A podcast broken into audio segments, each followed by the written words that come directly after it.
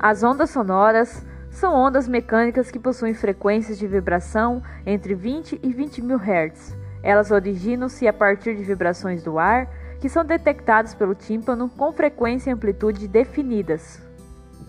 Veja um exemplo. Quando uma bomba explode em um determinado ponto, as moléculas que estão no local são comprimidas.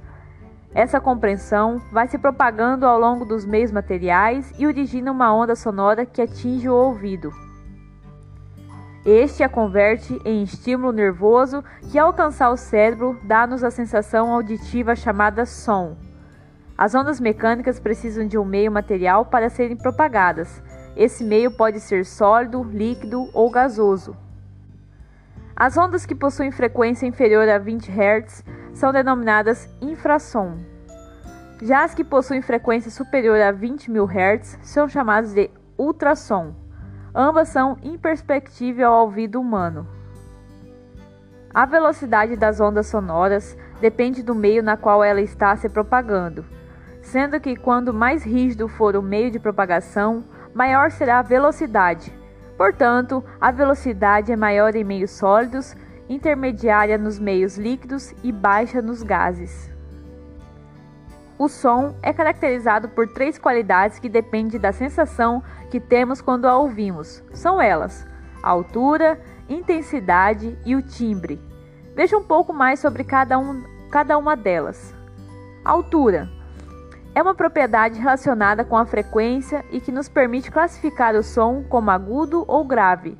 Quanto maior a frequência, mais agudo é o som, e quanto menor a frequência, mais grave é o som.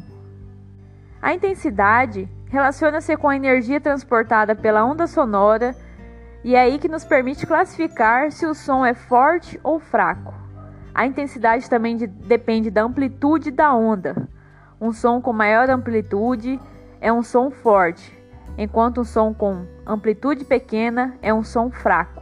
Pode ser classificada como física quando falamos da medida numérica de energia transportada por uma unidade de tempo e por uma, uma unidade de área. E também pode ser fisiológica se diz respeito à relação entre a intensidade de um determinado som com o som mais fraco que pode ser ouvido. Bom, o timbre é a característica que permite ao ouvido distinguir sons de alturas e intensidades iguais, produzidos por instrumentos diferentes. Por exemplo, ao se tocar uma nota Dó em uma flauta e em um piano, mesmo que se toque da mesma altura e a mesma intensidade, elas produzirão sons diferentes. Então, pessoal, é isso, um pouquinho sobre ondas sonoras. Até breve!